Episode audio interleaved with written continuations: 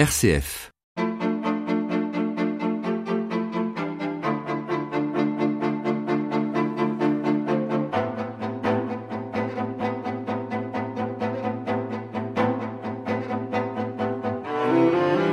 Aujourd'hui, peut-être plus qu'hier, la pauvreté fait peur et les pauvres nous dérangent. Le pauvre, c'est l'autre, c'est celui que je ne veux pas devenir, celui qui me renvoie ma fragilité, cette part commune d'humanité vulnérable que je refuse de regarder en moi. C'est sûrement parce qu'elle nous effraie que la pauvreté suscite des réactions de rejet, mais surtout des idées toutes faites. Par exemple, il faut se secouer pour s'en sortir, comme s'il suffisait de choisir de s'en sortir. On pourra entendre encore que les pauvres sont des fraudeurs et ne payent pas d'impôts, ou encore que la pauvreté se transmet de génération en génération. C'est pour lutter contre ces préjugés qu'ATD Carmonde a sorti en 2013 un livre En finir avec les idées fausses sur les pauvres et la pauvreté. La troisième édition vient de sortir. Pour en parler, je reçois cette semaine Jean-Christophe Sarraud, journaliste à ATD Carmonde. Jean-Christophe Sarraud, bonjour. Bonjour. Ces idées fausses sur les pauvres, elles sont euh, tenaces? Quand on lit le livre, on se dit mais euh, ça existe encore toutes ces idées? Elles sont tenaces et elles ont toujours existé. Je pense elles sont profondément ancrées dans la nature humaine. C'est comme vous le disiez, c'est aussi la la peur de ce qui est différent de nous. Puis personne ne souhaite être euh, se retrouver en situation de pauvreté, à pas pouvoir euh, faire vivre sa famille et puis à pas être euh, la, la, tête dans le guidon dans la survie quotidienne. Donc personne ne souhaite ça. Et donc on projette sur les personnes qui, à, qui cette situation est infligée tout un tas de fantasmes et de, et de représentations qui sont erronées parce qu'il n'y a pas de dialogue, donc on ne peut pas les, déconstruire en fait. Ces préjugés, euh, comment les avez-vous recueillis? Ce sont des personnes vulnérables qui vous ont confié ce qu'on pouvait dire sur elles? ATD Carmonde est une association qui a été créée par des personnes en situation de pauvreté. Hein. On fête nos 60 ans cette année, en 2017. Et donc on est né dans la boue d'un bidonville qui s'est installé à Noisy-le-Grand suite à l'appel de l'abbé Pierre euh, pendant l'hiver 54. Donc ATD fondé par le père Joseph Wrezinski Oui, qui était euh, prêtre et bon, on est, on est un mouvement qui n'a pas d'appartenance confessionnelle ou politique. On est ouvert à tout, toutes les personnes qui ont foi dans l'homme et puis aussi foi dans le fait que la société peut changer, ce qui est peut-être de plus en plus difficile à croire. Et donc on a été créé par des personnes euh, en situation de grande précarité.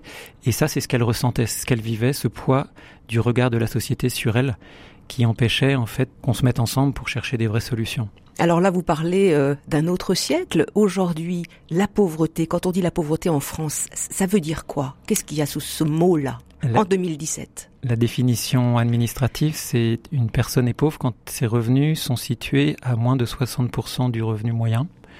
Concrètement, pour une personne seule sans enfant, on est pauvre en France si on a des revenus inférieurs à 1000 euros par mois. Et ce qu'on constate, c'est que par rapport à ce seuil, entre 2000 et 2014, par exemple, il y a 700 000 personnes nouvelles qui sont rentrées sous ce seuil. Et que quand les personnes sont euh, dans une situation de pauvreté, elles y restent de plus en plus longtemps et elles ont des revenus de plus en plus bas. Donc ça, c'est très inquiétant. On constate aussi que le chômage de longue durée touche de plus en plus de personnes et qu'elles y restent de plus en plus longtemps. Et puis, il y a ce qu'on appelle les travailleurs pauvres aujourd'hui, des personnes, des hommes, des femmes qui travaillent mais euh, qui sont euh, pauvres, sous le seuil de pauvreté 2 millions de personnes en France à peu près. Et je dirais qu'on a encore de la chance parce que en Grande-Bretagne, c'est 6 millions. Aux États-Unis, c'est 6-7 millions. Dans ces pays où on, on, nous dit que le chômage est réduit, en fait, euh, il y a un travail précaire énorme. Il y a des travailleurs pauvres, effectivement, et qui bénéficient souvent des mêmes aides que les personnes au RSA. Une famille de, de deux, trois personnes dans laquelle le seul revenu c'est un SMIG est sous le seuil de pauvreté. Et donc les gens ne le savent pas forcément, mais en allant faire sur le site de la CAF une simulation pour savoir connaître les aides auxquelles on a droit, on s'aperçoit qu'on peut avoir droit à la prime d'activité, à des aides au logement, à des réductions tarifaires peut-être, à une, mutuelle complémentaire. Et ça, c'est très important parce qu'on oppose souvent les, travailleurs pauvres aux bénéficiaires du RSA. En fait, euh, c'était aussi la pensée de Vrezinski et c'est ce que nous disent les gens tous les jours. Il ne faut pas qu'on divise les catégories de population entre elles. Jean-Christophe Sarraud, ça nous amène à parler justement d'un préjugé. On entend dire toucher des aides sociales pour les pauvres, c'est plus facile que de travailler et que les pauvres en, en profiteraient. Et vous dites que la moitié de ceux qui ont droit au RSA ne le demandent pas. ça c'est ce qu'on constate que entre un tiers et la moitié des personnes qui ont droit au RSA, à des aides au logement, à des réductions tarifaires, n'y font pas recours pour des raisons qui sont une mauvaise information, la complexité des démarches et puis la stigmatisation qui est associée au fait de toucher des, des revenus sociaux. Je reviens à une question un peu basique, c'est où sont les pauvres? Parce que finalement, on peut se demander euh, qui est pauvre autour de moi aujourd'hui? C'est une question du qu'on aborde dans le livre, hein, le, le discours qui dirait que les pauvres habitent des quartiers pauvres de banlieue est erroné, puisque les deux tiers des personnes qui sont sous le seuil de pauvreté habitent les centres-villes. Et ce qui se passe, c'est que beaucoup de gens en situation de précarité sont hébergés par des proches ou des parents qui sont souvent eux-mêmes en précarité souvent. Et que ça, c'est pas seulement dans les quartiers populaires, c'est vraiment partout. Et une autre présentation qu'on peut déconstruire au passage sur les banlieues, c'est que la vie y est moins violente et plus paisible qu'on ne pense, puisque 80% des habitants des banlieues trouvent que la, vie y est bonne. On pense parfois que quand on est pauvre, ça sera plus facile à la campagne. C'est pas si sûr, d'après ce que vous avez l'air de dire dans, dans ce livre. Moi, j'habite à la campagne en Bretagne, dans le fin fond du Morbihan. Je peux vous dire que quand on touche le RSA, les voisins ne viennent pas trop vers vous. On est marqué au fer rouge parce qu'il y a la croyance aussi que à la campagne, on peut toujours s'en sortir. C'est vrai qu'on économise beaucoup sur les loyers, mais on dépense énormément en transport et les services publics euh, sont plus loin, sont plus éloignés. En général, quand on habite à la campagne, sauf dans quelques grandes villes, ce qu'on gagne en loyer, on le perd en transport. Est-ce qu'il y a une plus grande euh, solidarité à la campagne? Parce qu'on dit l'anonymat en ville, du coup on est pauvre tout seul Est-ce que c'est plus facile socialement en milieu rural ou pas? Je sais pas. Je dirais que les, les premiers qui sont solidaires des personnes euh, en précarité, c'est ces personnes elles-mêmes. Entre elles? Oui, entre elles. Il y a quand même 600 000 personnes qui seraient à la rue si elles n'étaient pas hébergées par des proches, qui ont souvent eux-mêmes donc connu ces situations de vie sans domicile.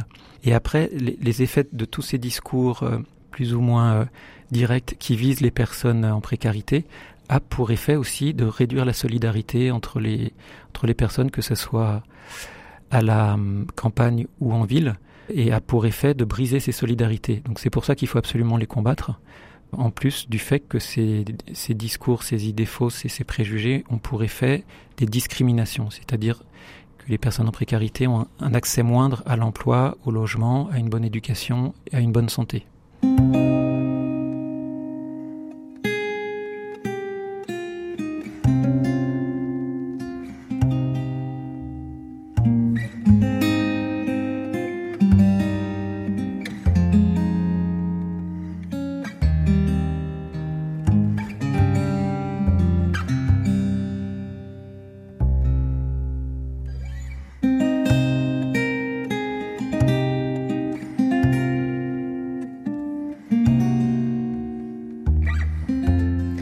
finir avec les idées fausses sur les pauvres et la pauvreté, c'est donc euh, le titre du livre qui sort, troisième édition, euh, chez l'Atelier et à TD Carmonde.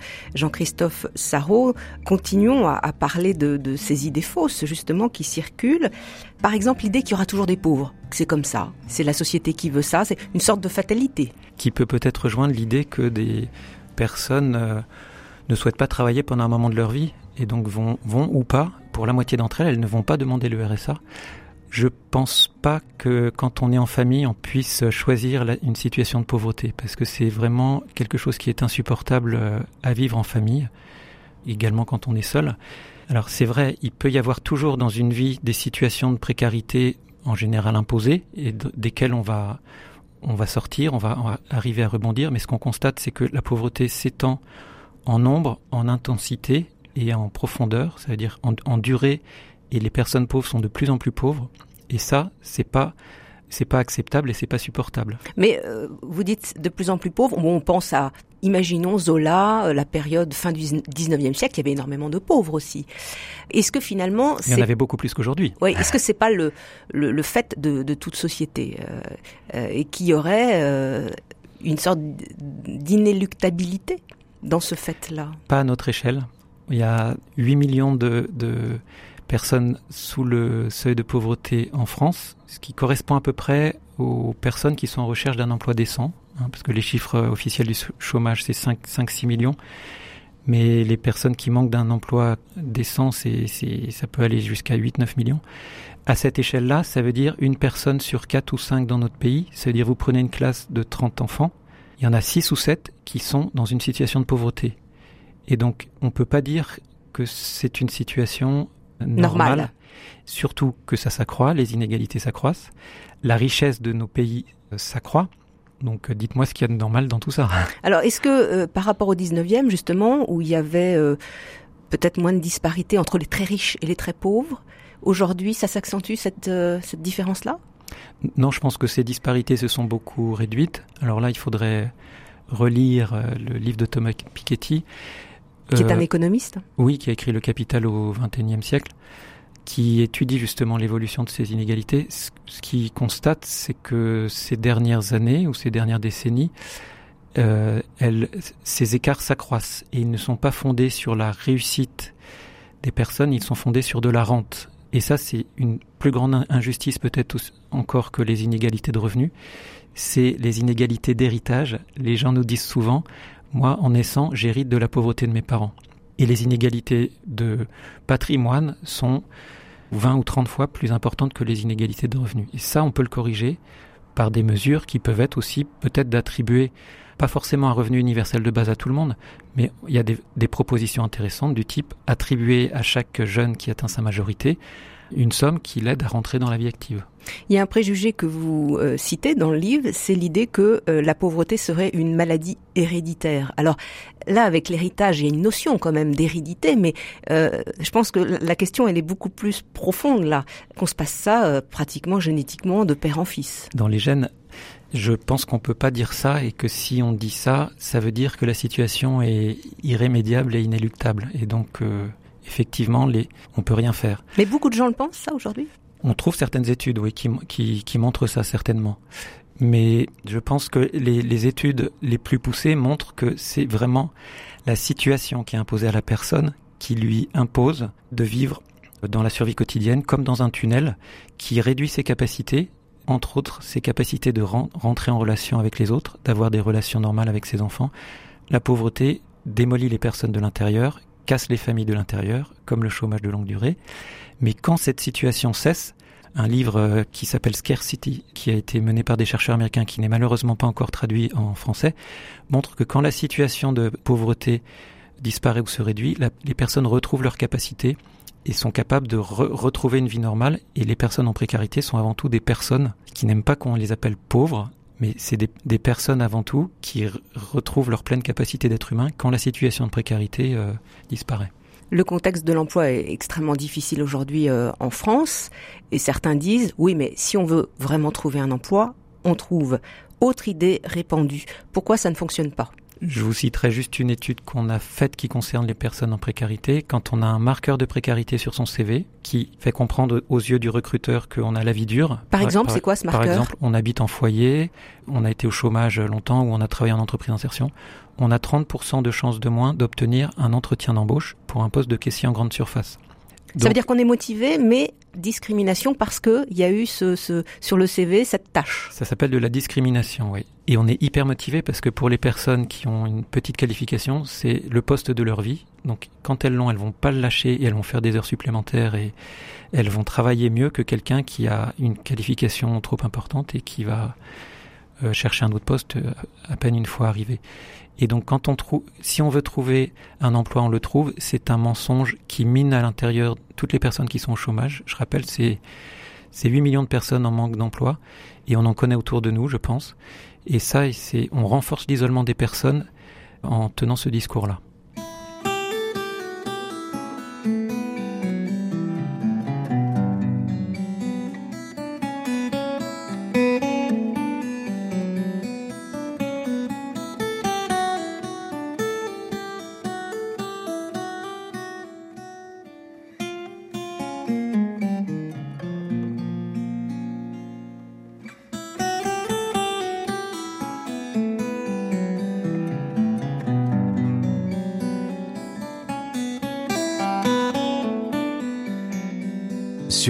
Du monde, Béatrice Saltner. Jean-Christophe Sarrault, en lisant votre livre, euh, je me suis trouvé dans l'erreur. Je pensais, comme un certain nombre de nos concitoyens, que les personnes les plus pauvres ne payent pas d'impôts. Et vous dites que c'est une idée fausse, ils paient des impôts.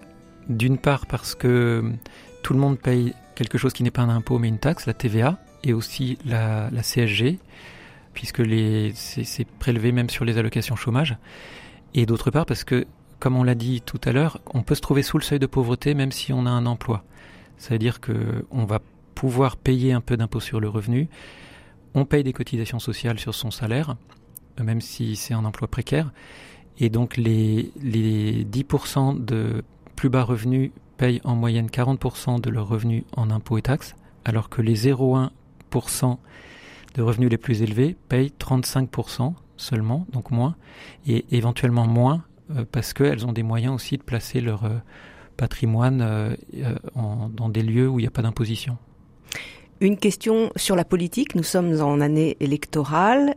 on entend dire que les pauvres votent Front National. Est-ce que c'est vrai ou faux? C'est pas les plus pauvres c'est les personnes qui vivent souvent, qui ont peur de devenir plus pauvres en fait, qui ont déjà un petit patrimoine et qui veulent le défendre et qui se disent euh, devant le manque de, solutions qu'on nous propose, eh ben on va essayer et puis qui, se laissent avoir par tous les discours qui disent euh, le problème c'est les boucs émissaires qu'on va vous désigner, qui sont les immigrés, les bénéficiaires du RSA, les gens du voyage, etc., les Roms.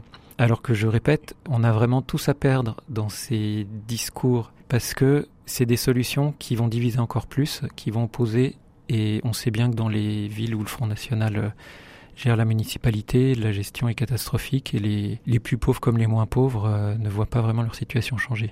Beaucoup de thèmes dans votre livre, on parlait de politique, il y a l'économie aussi, hein. beaucoup de questions à ce sujet. On dit que les pauvres auront des, des retombées directes si la société s'enrichit. C'est vrai ou faux? C'est faux, c'est la fameuse théorie du ruissellement qui dit que quand les plus riches s'enrichissent, il y a quelques miettes ou quelques gouttes qui finissent toujours par retomber pour les plus pauvres.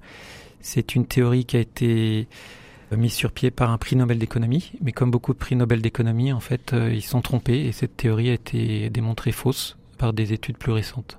Et donc le meilleur moyen que tout le monde vive mieux et plus longtemps, ça a été démontré aussi dans un livre qui s'appelle L'égalité est meilleure pour tous, c'est que on ait des politiques qui visent l'égalité de traitement des, personnes dans tous les domaines. C'est pour ça qu'ATD Carmonde euh, invite euh, les politiques à s'attaquer aux causes structurelles de la pauvreté. Qu'est-ce que ça veut dire les causes structurelles? Pour le, je pense que pour l'opinion publique, euh, s'attaquer à la pauvreté, ça veut dire surtout s'attaquer à ses conséquences, c'est-à-dire le mal logement, le fait que les gens n'aient pas à manger suffisamment, etc. Les causes structurelles, c'est considérer d'abord que il faut s'attaquer à la pauvreté de manière globale et coordonnée. Donc ça veut dire aussi l'éducation, ça veut dire bien sûr le logement, la santé, l'emploi, mais ça veut dire aussi euh, la pauvreté sépare les enfants des parents souvent. Les enfants placés Oui. Donc euh, faire tout ce qu'on peut pour trouver des solutions alternatives au placement, parce qu'on sait que des enfants placés vont aussi reproduire euh, représentent une grande partie des personnes à la rue et vont aussi reproduire des situations où les familles sont cassées par la situation de précarité. Donc ça veut dire tout ça, ça veut dire coordonner les politiques, essayer de s'attaquer aux racines plutôt qu'aux conséquences seulement. Mais comment euh, nous, citoyens à notre échelle, commencer à travailler si chacun fait sa part? Première chose, c'est changer notre regard, parce que c'est ça qui permet euh, un peu de peut-être d'aller serrer la main d'un voisin dont on a peur parce qu'on sait qu'il est au chômage ou au RSA. Ça, ça sera très important pour lui et puis pour soi aussi. Et je dirais aussi rejoindre les associations qui agissent euh, comme on vient de le dire, qui essaie de s'attaquer plus aux, causes qu'aux conséquences de la pauvreté, même si s'attaquer aux conséquences et puis dans l'urgence aussi c'est très nécessaire. Donc rejoindre les associations parce que ce que je crois moi et je crois à TD Carmond et d'autres, c'est que c'est aussi du terrain que peuvent venir des solutions. Parce que quand des gens se mettent ensemble, surtout si c'est des gens qui se parlaient pas ou qui se rencontraient pas avant, eh ben on trouve des solutions nouvelles après qui remontent jusqu'à jusqu'aux politiques et on a on a fait voter des lois récemment qui ont été votés à l'unanimité, ce qui ne s'est jamais vu en France depuis des dizaines d'années, parce que sur le terrain, il y avait un élan tellement euh, important que les politiques de tous bords se sont dit on ne peut que suivre ça et encourager ça. Le credo d'ATD Carmonde, c'est pas faire pour les pauvres, mais avec les personnes concernées par la précarité. Pourquoi cette vision-là, elle est fondamentale selon vous, Jean-Christophe Sarrault? Parce que c'est dans les gènes d'ATD Carmonde et c'est sa raison d'être. Hein. Encore une fois, pourquoi on n'arrive pas à résoudre le problème de la pauvreté C'est parce que c'est toujours les non-pauvres qui réfléchissent et qui prennent des mesures pour les pauvres. Elles sont pas bonnes les mesures prises pour les pauvres? Bah, Jusqu'à maintenant, euh, non. Quand on réfléchit sans les pauvres, euh, c'est quelqu'un nous disait la semaine dernière, les pauvres ont les, ont les solutions que les politiques recherchent. On est en pleine année euh, de campagne, donc il faut absolument associer tout le monde aux réflexions et les gens s'expriment déjà, sont déjà actifs dans des associations comme ATD Carmonde ou d'autres. Les solutions, on les a. On est en train de les expérimenter. Bah, Donnez-nous un exemple, justement. Euh. On a créé une mutuelle qui s'appelle Accès Santé. Maintenant, qu'on, vous allez dans n'importe quelle agence de mutuelle complémentaire et quand on se trouve dans, dans les seuils qui correspondent à l'aide à la complémentaire santé, on a droit à cette mutuelle qui protège les dents et les yeux d'une façon incomparable. Et cette mutuelle a été créée, expérimentée par des personnes en précarité dans l'Est de la France avec ATD Carmonde et son comité de pilotage est toujours animé avec des personnes euh, en situation de précarité. On expérimente une, euh, une action qui vise à supprimer le chômage de longue durée sur des petits territoires, qui est venue aussi parce que euh, elle, a été réfléchie avec des gens pauvres, sans emploi, et qui nous disent arrêtons de créer de l'emploi que quand on a du profit à faire. Il faut qu'on crée de l'emploi parce que les gens nous disent sans, sans emploi, on ne vit pas, on n'existe pas. Et c'est quoi l'idée de, de faire travailler des chômeurs de longue durée sur un territoire? C'est un emploi euh, au moins au SMIC en CDI proposé et qui vise à prendre en charge des emplois utiles mais non profitables. Par exemple? Ah, Par exemple, ça peut être euh, du transport de, de, de, personnes isolées en milieu rural, ça peut être c'est beaucoup les métiers du prendre soin des personnes, de l'environnement, des bâtiments, de la rénovation thermique. On ne fait pas alors que c'est un outil de lutte contre le réchauffement climatique. On ne le fait pas parce qu'on n'a pas les sous. Et la, solution pour financer ces emplois, en fait, c'est de considérer que le chômage de longue durée, en plus de son coût humain, un coût financier qui est de 30 milliards ou 40 milliards par an. Et donc, les territoires, dix territoires commencent à expérimenter le fait de proposer à des personnes d'être salariés et, la, source de ces salaires, c'est ce coût qui est transformé en salaire et en cotisation. Ça marche. 2000 emplois sont en train d'être créés sur ces dix territoires et si l'expérimentation est concluante, euh, alors il faut attendre de 3 ans, 4 ans, elle sera généralisée à tous les territoires. Elle est reprise par certains candidats actuellement aux élections. Jean-Christophe Sarrault, la, grande idée aussi du, père Joseph Rezinski, c'était de dire euh, les personnes pauvres ont besoin de, manger, certes, de se vêtir, de se loger, mais elles ont droit aussi à, la vie culturelle, euh, même à la vie spirituelle. Ça aussi, c'est important. On, peut penser que bon, il faut juste donner euh, une couverture, un repas chaud. Il n'y a, pas que ça. Moi, ce que j'expérimente en étant permanent à TD Carmonde depuis des années, c'est que j'y donne le meilleur de moi-même et c'est ça qui est très fort dans ce, dans ce mouvement, c'est qu'il invite les gens à donner le meilleur d'eux-mêmes dans la lutte contre la pauvreté et dans la relation avec l'autre. On parle aussi beaucoup de dignité, parce que la dignité, c'est aussi euh, ben, non seulement euh, essayer de résoudre les problèmes urgents auxquels une personne est confrontée, mais aussi essayer d'aller au-delà et puis reconstruire un, projet de vie. Et les gens nous disent par rapport à la culture, à l'art ou à d'autres dimensions, c'est ça qui remet en route une vie c'est pas le fait de pouvoir accéder à, des, à des, secours d'urgence ou même à un, toit, tout ça c'est nécessaire, mais s'il n'y a pas quelque chose qui nous emmène, qui nous projette au-delà, en fait ma vie elle redémarre pas vraiment. Donc vous posez la question du sens là. Oui, quand on est dans l'urgence quotidienne de nourrir ses enfants, de chercher un emploi, puis de, de, mener tous ces combats à la fois, en fait on perd. Euh, moi, je trouve que c'est le plus dur. On perd, euh, on risque de perdre euh, des, des projets qui, de plus avoir d'énergie pour faire des projets pour soi ou pour sa famille. Et c'est pour ça que la culture, les, même les loisirs, pouvoir euh, permettre à ses enfants d'accéder à des loisirs et à des belles choses, etc., c'est toujours euh, le cœur de notre combat aussi. Toujours dans l'idée que tout ça, ça fait partie d'une globalité, qu'une personne, c'est pas des morceaux qu'on va découper. Et donc, pour résoudre une situation de grande précarité dans laquelle se trouve une personne, il faut l'attaquer par tous les côtés à la fois. Et là, le, la dimension du sens et du projet de vie, et de la beauté et de la culture est, vitale euh, pour vous, pour moi et pour tout le monde. Merci à vous, Jean-Christophe Sarrault. Euh, je recommande la lecture du livre coédité par ATD Carmonde et l'Atelier. Ça s'appelle En finir avec les idées fausses sur les pauvres et la pauvreté, édition 2017. Merci à Pierre-Henri Paget à la technique.